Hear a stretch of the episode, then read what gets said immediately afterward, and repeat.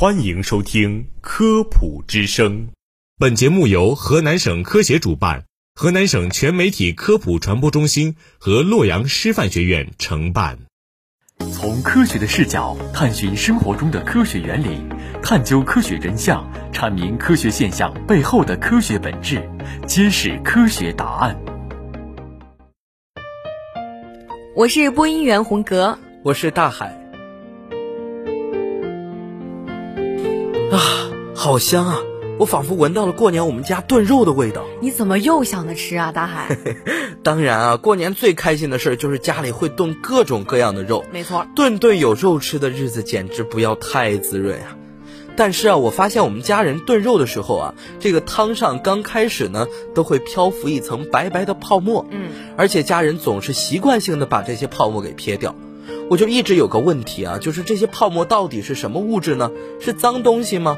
到底要不要撇掉呢？嗯，那么针对于这个问题呢，不同的人有不同的看法。让我们来先了解一下泡沫到底是什么，然后就知道到底要不要撇掉了。嗯，要想知道为什么炖煮肉时会产生泡沫，首先我们要知道一个名词，那就是表面张力。表面张力是水等液体产生的，使表面尽可能缩小的力。简单一点来说啊，就是液体表面的收缩力。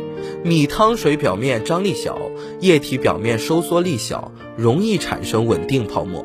在炖煮食物的时候，食物中的有机物会溶解或分散在水中，减少了液体的表面张力，在不断炖煮下产生了浓密稳定的泡沫。这些泡沫有没有营养价值？答案是肯定的。泡沫本身就是营养物质，食物会产生泡沫是由于其中含有有机物溶解于水中，在搅拌、摇晃或炖煮时就会产生泡沫。此外啊，一些营养物质也可能会富集于这些泡沫当中。就比如我们泡茶的时候会产生的泡沫含有茶皂素，具有抗菌、调节血脂、保护心血管等作用。虽然刚说到啊，这个泡沫有一定的营养价值，但是我还是有疑问啊。那这些脏东西的说法难道就一点依据都没有吗？这些泡沫会不会含有有害的成分呢？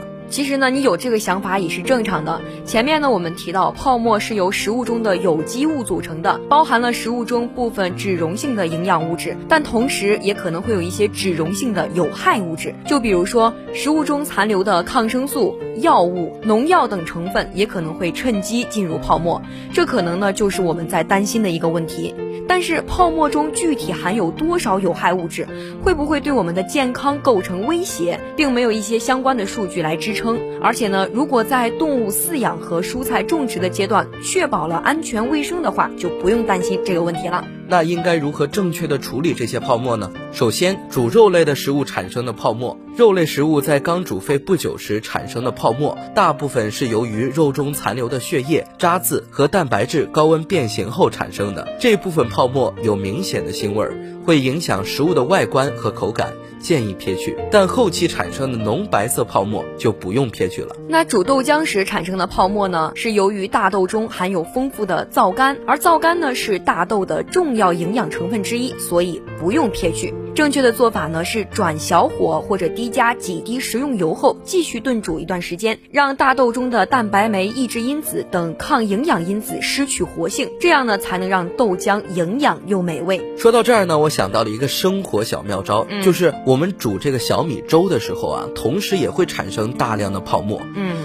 有的时候就像是煮沸了一样的感觉。这个时候我们往里面滴几滴这个香油啊，不仅煮出来的粥好喝，而且会大量的。减少这种泡沫的产生。我发现你很有居家常识啊，大海。没有没有。